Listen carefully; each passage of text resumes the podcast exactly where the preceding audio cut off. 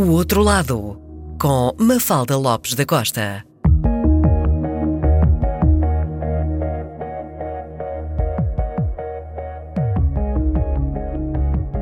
Jornalista, licenciado em Economia pelo ISEG, foi diretor do Semanário Económico, do Diário Económico, do Jornal Público e foi igualmente diretor adjunto do Semanário Expresso com Ricardo Costa, apresentou durante anos o Expresso da Meia-Noite na televisão, na SIC. É atualmente presidente da agência Lusa, comentador de assuntos económicos na Antena 1 e tem uma paixão por jazz e poesia. Este é o outro lado de Nicolau Santos. Nicolau, obrigada por ter aceitado o convite, bem-vindo ao programa. Já vamos falar sobre jazz e poesia, mas primeiro falemos de poesia. Esta é uma paixão de longa data, certo? A poesia. É longuíssima data. Eu lembro-me as primeiras vezes que comecei a interessar-me por, por, poesia, teria, enfim, 14 anos, por aí. Lembro-me das primeiras, ou talvez um pouquinho mais cedo, 12 anos, comecei a rabiscar algumas coisas. Depois comecei a ler muito, sobretudo Uh, tendo eu nascido em Angola, comecei a ler muito poetas angolanos, africanos, etc. Uh, e depois na universidade isso acentuou-se porque eu uh, trabalhava no boletim universitário e a página que eu tinha de coordenar era a página de poesia, obviamente. Como é que isso? Eh, está-me a falar de, de, de Angola em que anos? Bom, isto são os anos 60, eh, enfim, eu entrei para a universidade em 71, é o final dos anos 60 eh, e depois os princípios dos anos 70 até 74, 75. E esse, e esse boletim uh, de que fala, portanto, tinha uma página de poesia onde publicavam Publicava poemas seus ou publicava poemas de, de, não, de, de outros todo, estudantes? Todo, não, poemas de poetas angolanos eh, conhecidos. Né? Alda Lara, Cochá Osório, enfim, acho que às vezes tentámos eh, publicar Agostinho Neto.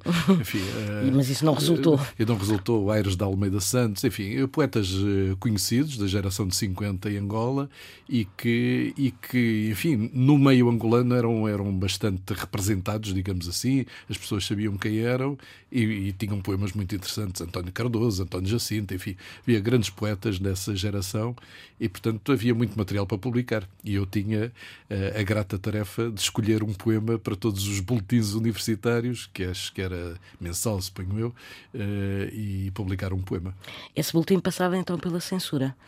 Não passava diretamente pela censura. Uh, antes de 1974 não era permitido haver associação de estudantes em, em Luanda, em Angola.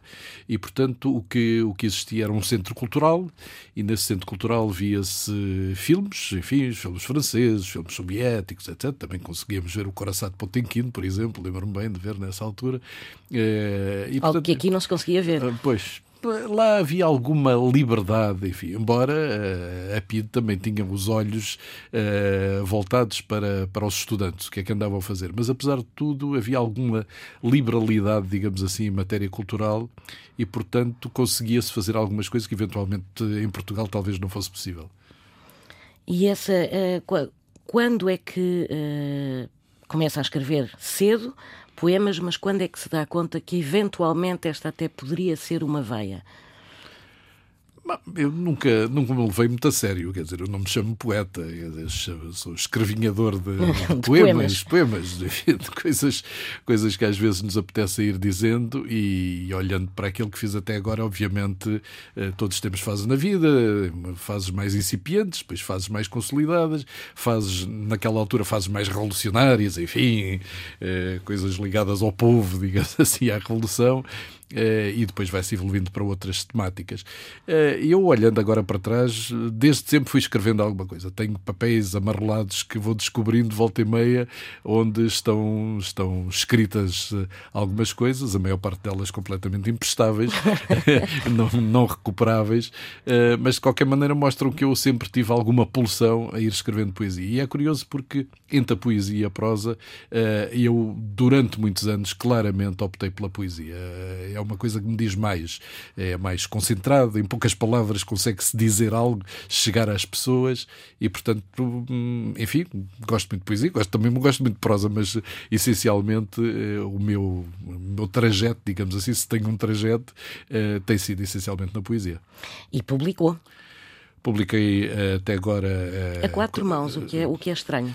Uh, exatamente, isso é, tem, tem a sua, a sua graça. Talvez para se o desastre fosse muito grande, pelo menos dividimos por dois. Com o meu amigo António Costa e Silva, que, que também viveu em Angola muitos anos, nós conhecemos na universidade. Ele também gosta muito de, de poesia e houve, hum, já passado muitos anos de, de, de, enfim, da independência em Angola, houve, enfim, o um encontro de amigos onde alguém disse: vocês têm de escrever isso, têm de se juntar, têm de escrever isso. E portanto a ideia ficou e decidimos avançar e fizemos eh, até agora quatro livros eh, juntos a quatro mãos. Bom, ele não escreve os meus poemas, obviamente, ele escreve os dele, eu escrevo os meus, divididos ao meio, uma parte para cada um. É, e enfim, tem, tem, tem sido uma aventura muito, muito simpática, muito interessante. Obviamente, ninguém fica rica a escrever, a escrever poesia, mas de qualquer maneira tem sido uma bela aventura. Mas são poetas muito diferentes. O Nicolau Uh, escreve de uma maneira completamente diferente uh, do, do, seu parceiro. Uh... Completamente. Eu acho que o António Costa Silva é mais introspectivo, é mais sólido, é mais, é mais culto, provavelmente escreve melhor que eu também. Uh, eu acho que ele é muito melhor poeta. Eu acho que ele é poeta. Eu sou muito mais emoção, sou muito mais uh, pelo impacto de alguma coisa que vejo. Uh, e só nos últimos anos é que, pouco a pouco, fui, fui revisitando algumas coisas que escrevi, melhorando, cortando, etc. Porque normalmente aquilo que eu fazia ficava, não, não, não voltava atrás para tentar melhorar. o António Costa e Silva é, é um escritor compulsivo. Ele, aliás, tem dois livros de, de texto, de, de romance, de ficção escritos também. É, mas gosta muito de escrever poesia e, como viaja muito, inspira-se em muitos lugares por onde anda, sobretudo Médio Oriente, África, etc. E tem, tem realmente muito boa poesia. Mas enfim, mas é muito meu amigo e juntámos os dois e, portanto, assim, a minha falta de talento fica um pouco disfarçado com o António Costa e Silva. E porque falámos há pouco de Angola, uh, vamos ouvir uh, Bilhete de Identidade, um poema de Nicolau Santos. Nasci branco de segunda, calcinhas ao caluanda. Nasci com os pés no mar, em São Paulo de Luanda. Brinquei de pé descalço em poças de água castanhas. Tive lagartas da caça, não escapei às matacanhas. Comi manga, sapo-sapo, fruta-pinho, tamarindo. Mamão a gente roubava no quital do velho Zindo pirulito que pega nos dentes, balizão, paracuca e carrinhos de rolamentos numa corrida maluca. Tinha o gelo, tinha a bícar, miramar e colonial, o ferrovia, o marítimo, chás dançantes no tropical. O Negola era só ritmo, o Liceu, uma lenda, Quimoeso e Tetalando e os ases do Prenda. Havia velhas que fumavam e velhos com ar de sábio, enquanto novas músicas se insinuavam na rádio. E a cidade é linda, é de bem querer, a minha cidade é linda, hei de amá-la até morrer. Quem não estudou no Salvador, quem não se lembra do Videira e das garinas de bata branca, nossas colegas de carteira.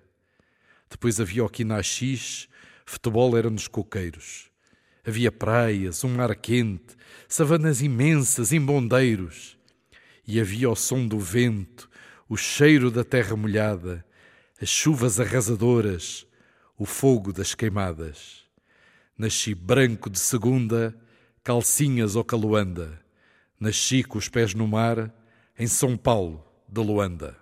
Este poema que escreveu, Bilhete de, de Identidade, quer explicar-nos um pouco de que é que se trata? Bom, eu acho que eventualmente todos os poetas chegam um dia em que escrevem um poema explicando quem são, não é? Uhum. Uh, e portanto chama-se bilhete de identidade exatamente por causa disso. Uh, é, é curioso, enfim, eu acho que hoje em dia provavelmente ninguém tem memória, ou muito pouca gente tem memória em Portugal, quando existia o Império Português, Portugal e as colónias, todas as pessoas brancas nascidas em, em Angola, não sei se nas outras ex-colónias era assim, mas em Angola era assim, até aos anos, até próximo dos anos 60, tinham um bilhete de identidade onde estava raça, branco de segunda. E portanto o poema diz exatamente isso: nasci branco de segunda, calcinhas ao caluanda, que é, que é enfim, é, como são conhecidos os luandenses, calcinhas, porque normalmente naquela altura os brancos e mestiços em Angola gostavam muito de andar com as calças muito bem vincadas e tal, portanto eram conhecidos como calcinhas. Caluanda é a tribo de, de Luanda. É, nasci com os pés do mar em São Paulo de Luanda. Eu não me lembro de ter fotografias para aí até aos seis ou sete anos, em que não esteja ao pé do mar, numa canoa, num, num piquenique junto, junto ao mar, eh, e portanto havia também uma grande proximidade relativamente à praia, enfim, fazia-se muito isso em Angola. E portanto é no fundo uma identificação com o que, com o que eu fui, com a terra por onde passei e um pouco como, como fui vendo o evoluir daquela terra, que depois, obviamente, quando, quando se entrou, por um lado, na luta de libertação e mais tarde, em 74, 75, numa guerra civil prolongada, obviamente teve alterações drásticas. Enquanto estudante em Luanda, participou de alguma forma uh, nesses atos revolucionários? Sim, eu era, eu era eh, quando, quando foi, depois de 1974, como disse há pouco, não havia Associação de Estudantes, não era permitido, mas depois de 1974 foi criada a primeira Associação de Estudantes de toda a Universidade de Luanda. Portanto, não era para a Faculdade de Economia, de Medicina, não, era de toda a faculdade. E nessa, nessa lista que concorreu, eu era o primeiro vice-presidente. Uh, e como o presidente era médico e começaram os combates, ele teve de sair e eu fiquei à frente, de algum modo, da Associação de Estudantes da Universidade de Luanda durante um ou dois anos. Enfim, até me vir embora, que eu vim embora um pouco antes da independência, em outubro de 1975. E nessa. Hum, bom, e obviamente nessa altura fazia-se agitação, é evidente, e a Associação de Estudantes era claramente pró-MPLA, eh, e portanto tudo o que pudéssemos fazer nesse sentido, em detrimento da UNITA, da FENALA, fazíamos. Depois, para além disso, houve um aprofundamento político, porque dentro do próprio MPLA começaram a surgir correntes. O MPLA, como o nome diz, era inicialmente um movimento popular de libertação da Angola e, portanto, eh, incluía pessoas com todas as tendências, pessoas desde quase sociais-democratas ou, ou mesmo sociais-democratas até pessoas mais da extrema-esquerda. Bom, e naquela altura estava muito em voga o conflito, muito aceso o conflito entre a China e a União Soviética, etc. E, portanto, Maoístas. Exatamente, e nós na altura, eu fui integrado, ou fui convidado para integrar um grupo que se chamava Comitês Amilcar Cabral, que apoiando o MPLA, mas apoiava o MPLA pelo lado uh, de, da China, dos esquerdistas de chineses. Uh, e pronto, e portanto fazíamos, obviamente, distribuímos comunicados nos MUSECs, fazíamos, uh, sei lá, conferências, etc. publicávamos textos de, de pensadores da negritude. portanto, na altura fazia-se muita, muita agitação. No meu caso, mais agitação no setor estudantil. no noutros casos, mais uh, nos moseques, nas, nas fábricas, nas escolas, etc., uh, eh, ia-se fazer esse tipo de agitação. Neste uh, este poema, Bilhete de Identidade, surge num disco cujo título é O Meu País Já Não Existe. Que país é esse que já não existe? Bom, é a Angola que eu conheci, não é? é? Eu acho que todos nós vamos perdendo os nossos países de, de origem porque os países vão modificando. No caso de, no meu caso específico e no caso de milhares de outras pessoas, é só o meu caso, uh, centenas de milhares de pessoas que vieram embora, houve um corte abrupto, ou seja, não foi uma transformação gradual. Hoje em dia aqui em Lisboa podemos dizer, ah, Lisboa já não é como era, enfim, havia este bairro, agora está descaracterizado, muitos turistas, etc. Portanto, é uma mudança gradual. Uh, em relação à Angola não foi assim, quer dizer, de um dia para o outro uh, saímos, saímos da Angola, aquela Angola que existia, onde a gente tinha vivido, eh, onde nasceu? Onde nasci, onde o meu pai já tinha nascido, onde a minha irmã nasceu, eh, deixou de existir para nós, quer dizer, o meu país passou a ser o Pragal.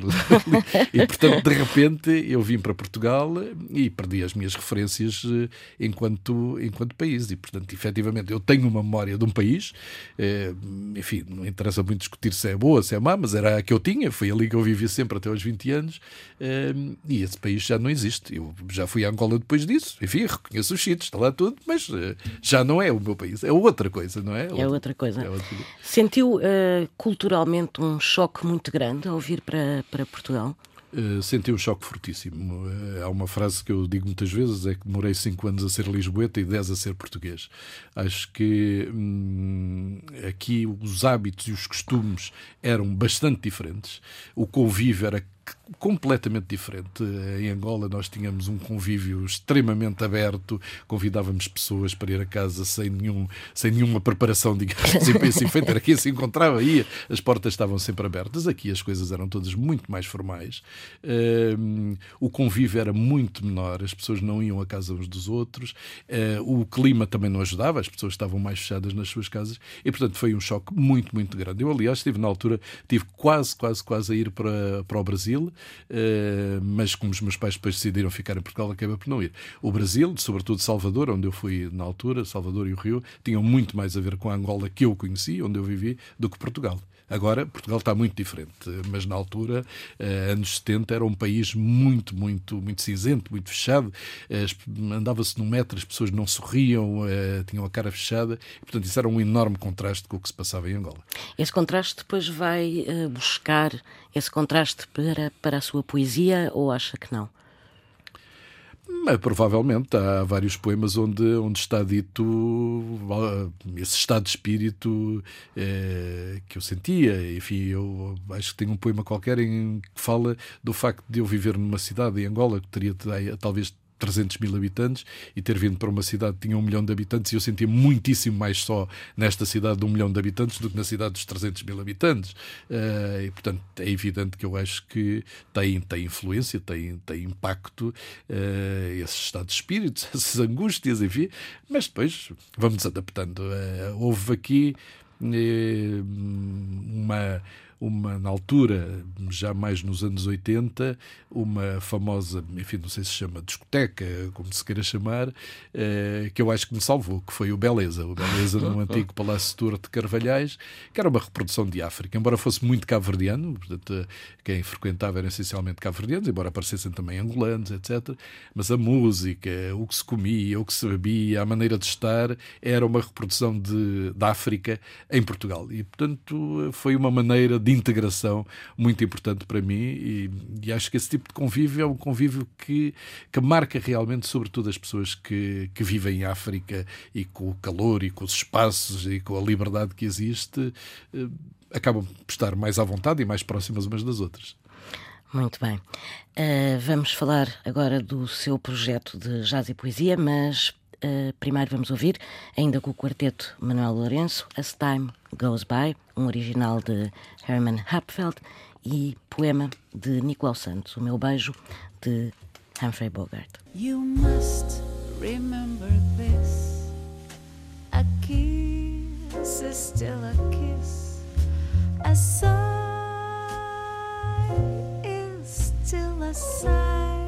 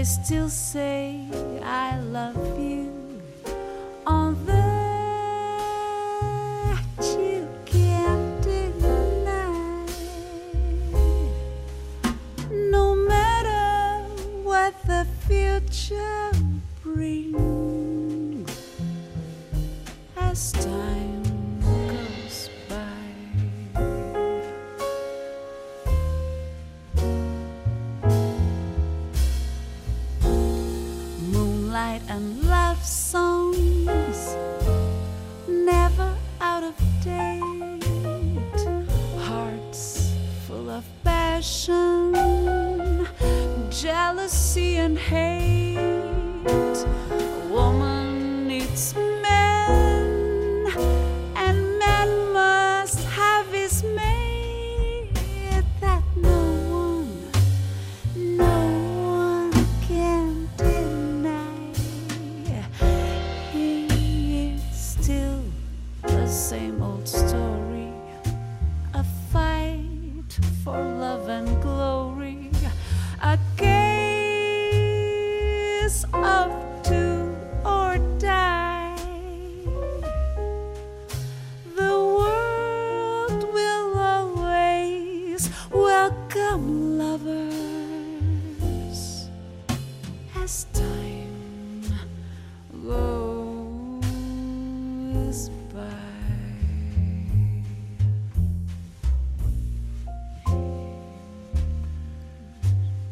Amor, meu amor, vi trinta vezes o Casablanca só para te poder beijar com o meu beijo de Anfrei Bogar. Meu amor, meu amor, deve ser do sobretudo, porque não está a resultar o meu beijo de Anfrei Bogar. Coloca a cabeça de lado com o chapéu preto de gangster, mas não te ouço suspirar com o meu beijo de Anfrei Bogar. Ponho um olhar arrasador, enlaço-te forte pela cintura, mas não te sinto desmaiar com o meu beijo de Anfrei Bogar. Vamos viajar até Marrocos num cinzento bimotor a hélice. Talvez assim vá resultar o meu beijo de Anfrei Bogar. Temos de descobrir um bar de jazz e um pianista chamado Sam para eu poder preparar o meu beijo de Anfrei Bogar. Em seguida há tiros e um morto. Vamos de Chevrolet para o aeroporto. Eu meticulosamente a preparar o meu beijo de Anfrei Bogar. Depois, à chuva e ao vento, na noite quente de Casablanca, sei que desta vez vai resultar o meu beijo de Anfrei Bogar. Uh, mas talvez tenha sido por estar nervoso ou por tu seres a Ingrid Bergman. O que sei é que não resultou por azar o meu beijo de Anfrei Bogar. It's still the same old story.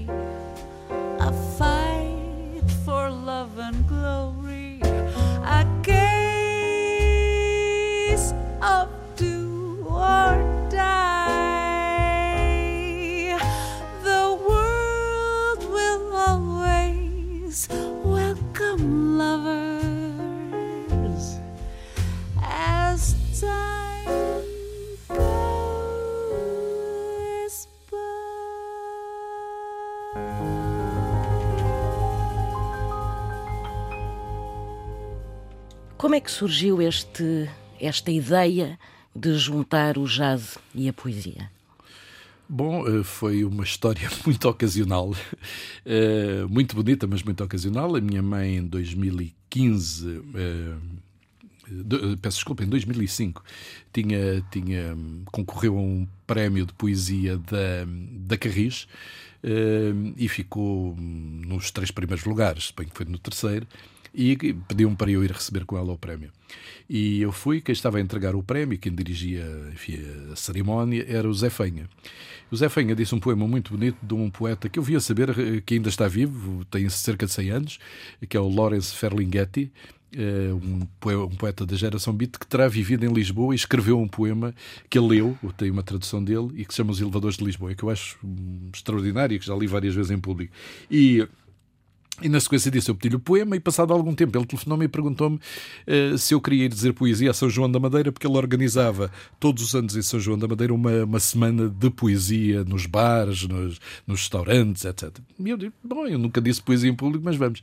Fui, cheguei lá e quem ia dizer poesia era acompanhado por um pianista, o João Balula Cid, que infelizmente morreu há dois ou três anos, e no final disso, vim-me embora, passado dois ou três dias, o João Balulaci telefonou-me e convidou-me para fazer um CD, ele a tocar piano e eu a dizer poesia. Eu achei que as coisas estavam a andar muito depressa e nem percebi porque é que ele telefonou para ir fazer isso, mas enfim, lá fomos, eh, lá fizemos e fomos gravar o estúdio do Manuel Lourenço.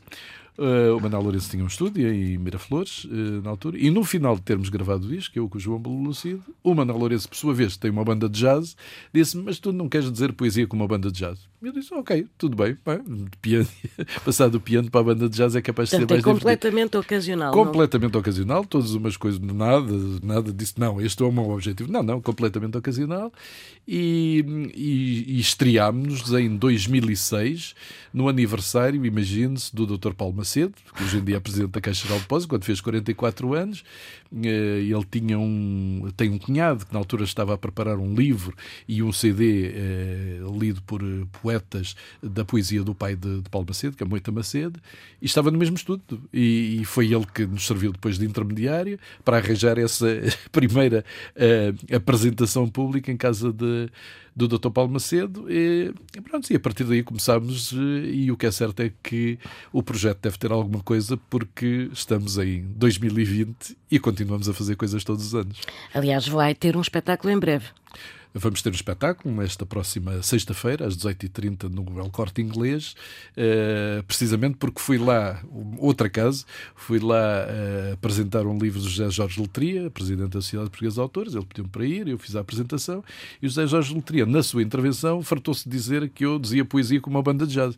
Bom, e no final, uh, a organização lá do evento veio ter comigo e disse: Mas você tem uma poesia? Diz, é, então, então venha cá, a gente vai lhe mandar uma proposta, mais uma casa, e pronto e portanto é na sequência desse acaso que agora iremos lá no, no dia no dia no dia 7. Eh, de qualquer maneira, eu penso que este ano para nós eh, representa um passo em frente. Vamos eh, concorremos, o Manuel Lourenço decidiu concorrer a uma, não sei se chama um bolsa financiamento que a Sociedade Portuguesa de Autores tem precisamente para projetos culturais.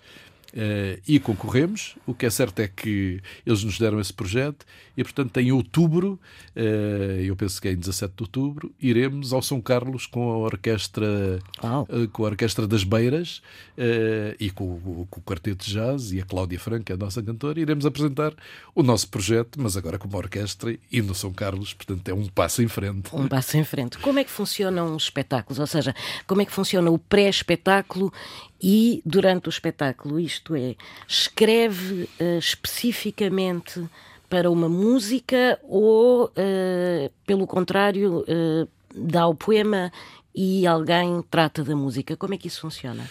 Uh, de duas maneiras. Uma é algumas músicas que eu gosto muito, em inglês, são covers a maior parte deles, eh, eu penso que consigo escrever um poema que faça, eh, que fale com a, com a música original.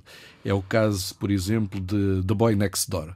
Uma música que vamos ouvir em breve. Eh, é um poema que eu escrevi precisamente para aquela música. Tinha ouvido a Cláudia Franco cantá-lo, em inglês, obviamente. Achei lindíssimo o poema e achei que aquilo merecia a outra versão. Não ser o, o rapaz, mas ser a rapariga que estava na porta ao lado. Ehm, por exemplo, de este que já ouvimos do As Time Goes By. Bom, eu acho que toda a minha geração viu seguramente mais que uma vez o, uh, o Casablanca e enfim aquelas imagens e eu também achei que enfim que fazia sentido ali um poema uh, e pronto e, e, escrevi. Há outros poemas que eu escrevo e que e que me entrego e que as pessoas me dizem se, se é possível adaptar ali uma música se não. E nos ensaios às vezes isso é muito curioso nos ensaios às vezes nós uh, constatamos que ou há poemas que não funcionam, ou há músicas que não funcionam com o poema. E, portanto, ou tira-se o poema, ou tira-se a música, ou tira-se as duas coisas. Mas, enfim, é, eu agora recentemente escrevi um, Escrevi, não, não escrevi, entreguei o meu livro uh, na festa de anos do João Gil, recentemente, e ele leu precisamente ele, o bilhete de identidade e dois dias depois mandou-me o poema musicado. Portanto, eu suponho que um dia destes, eventualmente, vamos conhecer esse poema Frente. musicado. E irá atuar provavelmente com o João Gil, neste hum, caso. Bom, não sei, não sei se o João Gil quer pôr a carreira dele em risco e atuar como amador. vamos então ouvir The Boy Next Door, na voz de Cláudia Franco poema A Miúda da Porta do Lado, um poema de Nicolau Santos, obviamente. The moment I saw him smile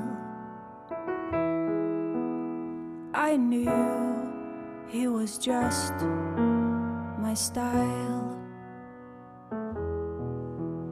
My only regret is we've never met though I dream of him all the while. But he doesn't know I exist. No matter how I may persist. So it's clear to see there's no Though I live at 5135 Kensington Avenue, and he lives at 5133.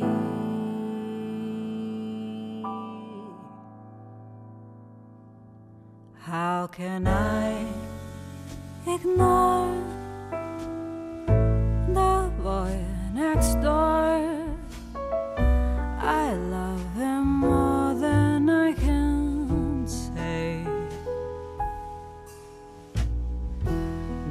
try to please me, doesn't even tease me, and he never sees me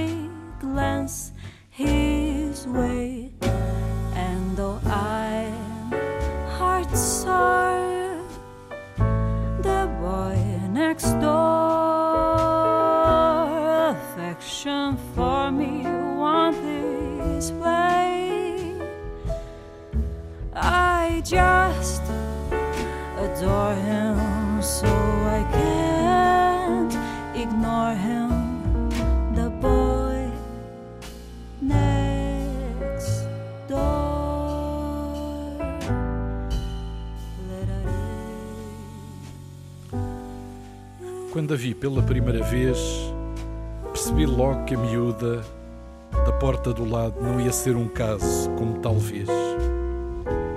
Eu vivia no número 11 da Saldanha da Gama e ela no 13, com jardim e rosas de porcelana.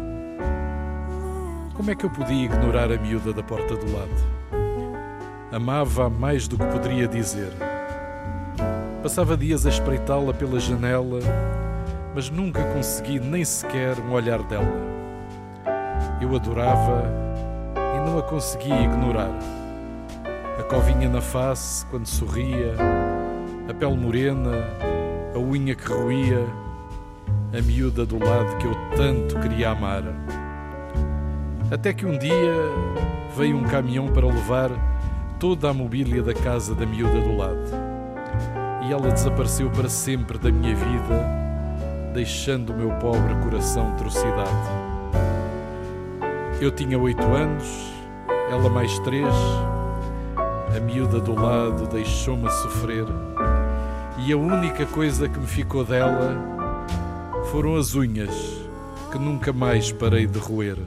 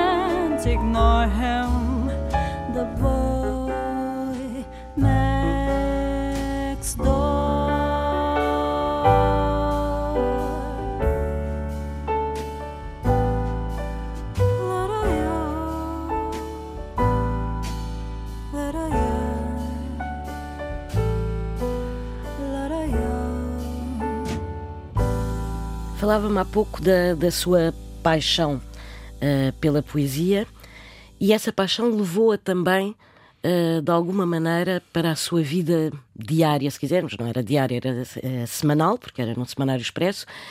Na sua página, que era uma página de economia, incluía sempre um poema. Como é que lhe surgiu esta ideia? Essa ideia surgiu porque, eh, em determinada altura, eu tinha sido convidado pelo Dr. Balsemão para ser eh, subdiretor do Expresso, depois mais tarde passei a diretora adjunto. Eh, e, eh, enfim, no princípio não era exatamente assim, eu tinha uma coluna de opinião, mas depois, dentro, no caderno de economia, mas depois houve uma reestruturação e resolveram dar-me uma página inteira de, de, economia, onde, obviamente, das duas uma, eu escrevi um texto in, integral para a página, o que me parecia extremamente maçudo, uh, a não ser que, enfim, que o autor seja genial, coisa que eu não sou. Uh, por exemplo, o Miguel Sousa Tavares escreve normalmente uma página inteira, e eu resolvi partir, achei que devia partir, escrever três ou quatro textos, até porque durante a semana havia seguramente mais que um motivo que mereceria comentário. Mas ao mesmo tempo uh, lembrei-me que o Financial Times, que é uma bíblia para todos os que gostam de economia, é um jornal que ao mesmo tempo tem das melhores críticas de ópera uh, e tem um suplemento cultural muito bom. Uh, e precisamente faz isso de algum modo para também aliviar o jornal, enfim, é, é, são, toca áreas que são dirigidas ao seu público, seguramente, mas também alivia propriamente o jornal e há pessoas que o compram também por causa disso. E portanto, de repente, eu gosto de poesia diz: porque é que eu não faço aqui uma. Integro todas as semanas aqui um poema? Até porque nos, quando tinha uma coluna, muitas vezes no final punha um extrato de um pequenino poema, mas aí não tinha espaço para mais. E foi assim que nasceu. O Dr. Balsemão um dia disse: Eu não sei se aquilo fica ali muito bem. Eu disse: Oh, Dr. Balsemão, mas olha que mal não faz, não é? E o que é certo é que eu acho que aquela página foi uma página que se tornou marcante, não pelo que eu escrevi de economia, mas provavelmente pela divulgação de poesia. Aliás, passado uns anos, recebi da Sociedade Portuguesa de Autores precisamente um prémio pela divulgação da poesia portuguesa. Uh, e foi, fui recebendo ao longo desses anos uh, mensagens, às vezes telefonemas, cartas de pessoas diziam Olha, que poema é que vai publicar para a semana? Ou dizer, ou eu hoje fiz 80 km só para ir comprar o Expresso para ver que poema é que você tinha. Uh, e, portanto, eu acho que a poesia tem leitores, a poesia interessa às pessoas, uh, e eu acho que nós temos muito bons poetas, não só os consagrados, mas acho que há uma nova geração de, de poetas portugueses. Tem acompanhado essa nova geração? Bom, eu não sou especialista, não sou crítico literário e, e, sobretudo, muitas vezes a poesia tem edições tão pequenas que eu, claro que não, não as conheço todas, seguramente. Mas acho que conheço bastante, esforço-me bastante por tentar encontrar, eh, enfim, nos sítios onde vou, pequenas edições e tentar comprá-las. E não tenho dúvida que nós temos hoje uma geração de novos poetas. Eh, sobretudo mulheres, curiosamente, pelo menos os que eu conheço são sobretudo mulheres, que são, eu, eu penso que se vão afirmar, embora obviamente a poesia é um meio de expressão muito ingrato porque acaba por ser limitado ao número de pessoas que a lê, enfim, é sempre um pouco restrito. Mas penso que Fernando Pessoa, Mário Sá Carneiro, Mário Cesarini, etc., estão bem acompanhados pela nova geração que está a surgir de poetas portugueses. Essa nova geração, nos espetáculos que, que faz, inclui essa nova geração, ou seja, já leu algum poema uh, de alguém, de um, de um, jovem poeta? Sim, sim, claro. Uh, Filipe Leal é uma das minhas, uh, das minhas autoras preferidas, acho que é uma grande poeta. Uh, para este espetáculo, por exemplo, vou ler um poema da, da Eugénia de Vasconcelos, também já ali em público, é um poema um pouco, tem um título que tem uma palavra em vernáculo e, portanto, não o posso dizer aqui. é? uh, Uh, e portanto leio, leio, leio muitas vezes uh, desse, esses poemas de, de, pessoas mais novas. Neste momento está cá em Portugal uma poeta uh, que eu não conhecia pessoalmente, não, não tinha visto no lançamento do livro, não tinha lido com atenção o livro dela. Eh, estive recentemente numa sessão onde havia música também, mas ela disse o poema, um, um dos poemas dela. ela usa o pseudónimo de Kali Boreas e eu acho que é uma enorme poeta. E tem uma coisa que nem todos os poetas têm, ou seja... Ele está li... publicado em Portugal? Está publicado em Portugal. Está, eh, ou melhor, a edição é brasileira, uhum. os livros estão cá. E está à beira de lançar o seu segundo poema, o seu segundo livro. E ela tem uma coisa que os poetas às vezes não têm. Eh, ela lê muito bem os poemas que, que, que, escreve. que, escreve. que escreve. E nem sempre é assim. Há poetas que escrevem muito bem, mas depois a ler não, não são brilhantes. Não, são, não, não conseguem é, cativar não, o, Exatamente. O, o, Mário Vegas não escrevia poesia, no entanto era um grande, um grande uh, dizedor, digamos assim. Dizedor, dizer, sim. dizer de, de, de, poesia. de poesia.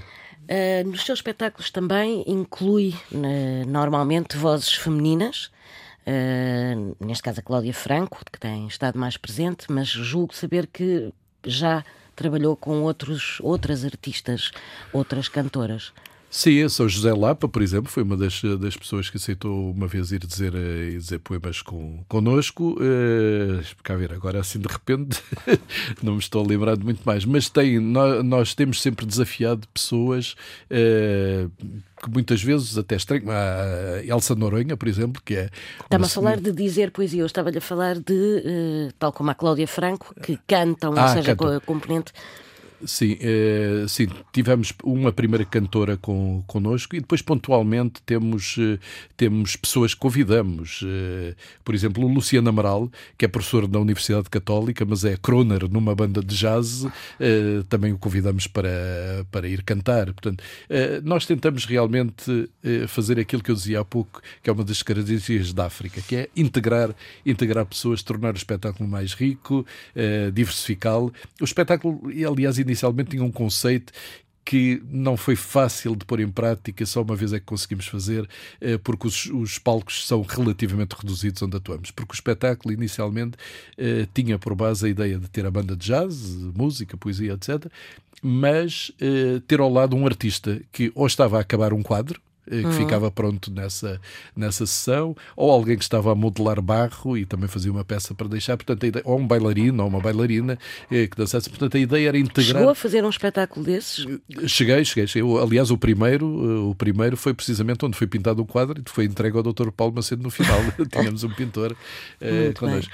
Depois já tentámos uh, com, com bailarinos, uh, mas a exiguidade dos palcos é, é complicada. Portanto, precisava de um palco maior para poder, no fundo, eh, fazer esse tipo de espetáculo. Agora, quando fomos ao São Carlos, provavelmente conseguiremos fazer algo mais, embora tenhamos uma orquestra, isso já é muito, muito mais do que aquilo que mais, temos até agora. Muito mais, muito mais, imagino que sim, porque até agora é um quarteto. Até agora é um, é um quarteto, mais a cantora, que é a Cláudia Franco, e eu. Não é? somos, normalmente somos seis em palco. E, e a, eh, como, é que, como é que é feita a escolha? Quem é que escolhe as músicas? Bom, isto é um processo interativo. Eu não percebo nada de música. o Manuel Lourenço não, não sei se percebe nada, muita de poesia, é... mas enfim. Não perceber nada, nada também não é assim. Alguma coisa há de perceber de jazz. Mas, ah, sim, do que gosto. Não sei se, é, se o que gosto é, é realmente muito bom, mas há, há coisas que eu gosto e, enfim, e, e oriento-me por isso. Portanto, eu, eu, por exemplo, para este espetáculo de sexta-feira. Uh, eu entendi que queria fazer uma coisa mais, mais alegre, puxar mais para cima, etc. E, portanto, foi escolher poemas uh, que possam ter por base música uh, ligada a isso. bom, mandei para o Manuel Lourenço, ele avalizou, tirando um tema que, enfim, que, que, achou que não ficava lá muito bem, avalizou e, portanto, ele agora encontra as músicas uh, para, para esses poemas. Há alguns que nós já fizemos e, portanto, já se sabe qual é a música. Há outros que ele vai, vai ver se encontra umas músicas que encaixem uh, no, no, nos poemas. E, portanto, vai, é nesta base que nós, nós trabalhamos, para lá, para cá. Depois, normalmente, eu também faço um PowerPoint, porque acho que é importante que as pessoas estão a, estejam a ver o espetáculo saibam de quem, são, quem é o poema, quem é que, quem é que o escreveu, porque eu digo. Nem sempre é fácil dizer a meio do espetáculo. Exatamente. Sim. Eu digo, eu digo muitas vezes poemas meus, mas também digo muitas vezes poemas que não, não são meus, são de outros poetas. E, portanto, acho que o mínimo que nós podemos fazer é dar o reconhecimento devido a quem, a quem fez o poema. Este, por exemplo, vamos abrir com um poema do David de Mourão Ferreira, é, que se chama Madrugada. Muito bem. E entre, entre interpários, ou seja, entre os seus, eh, é reconhecidamente, eh, pronto, ligada, está, reconhecidamente ligada à economia, esta ideia de uh, fazer espetáculos, de dizer poemas, etc., é algo que entre uh, os seus, se quisermos, uh, nunca surgiu nenhum problema nesse sentido. Bom, é, é melhor perguntar-lhes a eles. Eu, eu, eu, a mim nunca senti nenhum problema uh, e, aliás, encontrei um parceiro, por exemplo, no João Duque, uhum. uh, que é professor universitário, foi presidente do ISEG uh, e que adora dizer poesia. Já disse várias vezes poesia comigo. eu acho que as pessoas hum, estranham, obviamente. Não, não, é, não, é, não, não se associa o Nicolau Santos a espetáculos de jazz, jazz e, poesia. poesia. como é óbvio, não é? Vêm-me na televisão ou ouvem-me na rádio e não estou a imaginar que eu tenha este lado ligado, uh, ligado à, à, poesia e ao jazz, onde aliás me divirto bastante mais, devo dizer, embora gosto muito de economia. Uh, mas não, nunca houve, nunca houve até agora. É evidente que eu não sou, nem me considero sequer um, nem, nem um, não sou um profissional nem da poesia nem da música, não sou, sou um amador que se diverte muito com uma banda que é muito profissional, acho que o Manuel Lourenço é um grande profissional, a Cláudia Franca é uma grande cantora uh, e todos os músicos normalmente que tocam connosco são excelentes, não é? E, portanto, eh, o projeto é muito profissional, tanto que agora, pelos vistos, até nos dão dinheiro para irmos ao, ao São Carlos, para montarmos um projeto no São Carlos, mas, mas eu sou só um amador. Muito bem. A fechar o programa, vamos ouvir três, um clássico de Adriana Calcanhoto, aqui nas vozes de Cláudia Franco e Nicolau Santos.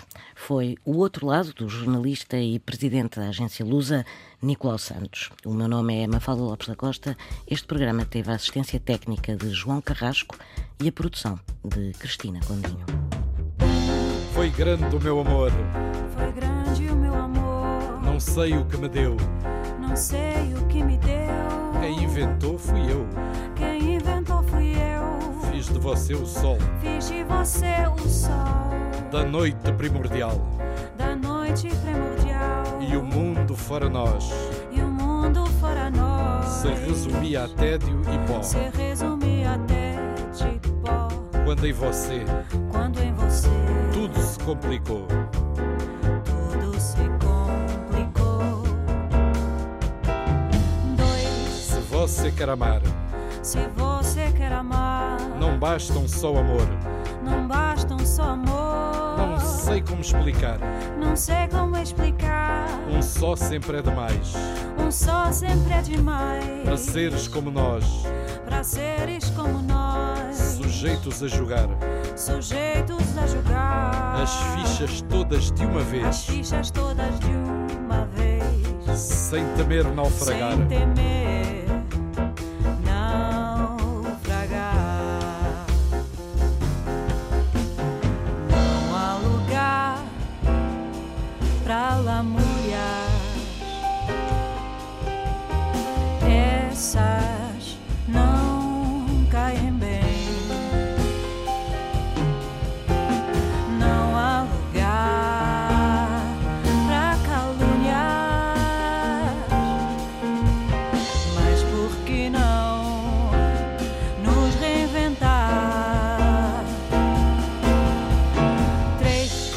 quero tudo o que há.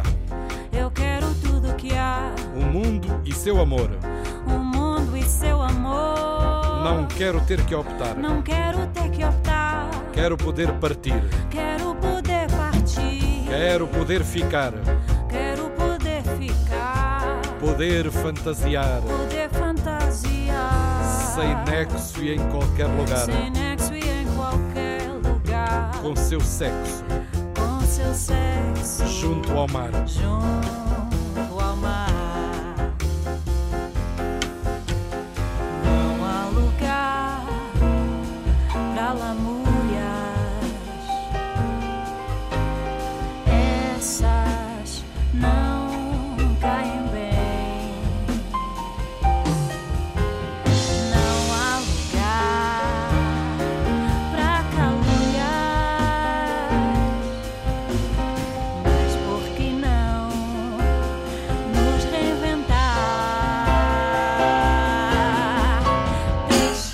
quero tudo que há.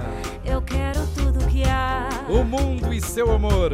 O mundo e seu amor. Não quero ter que optar. Não quero ter que optar. Quero poder partir. Quero poder partir. Quero poder ficar.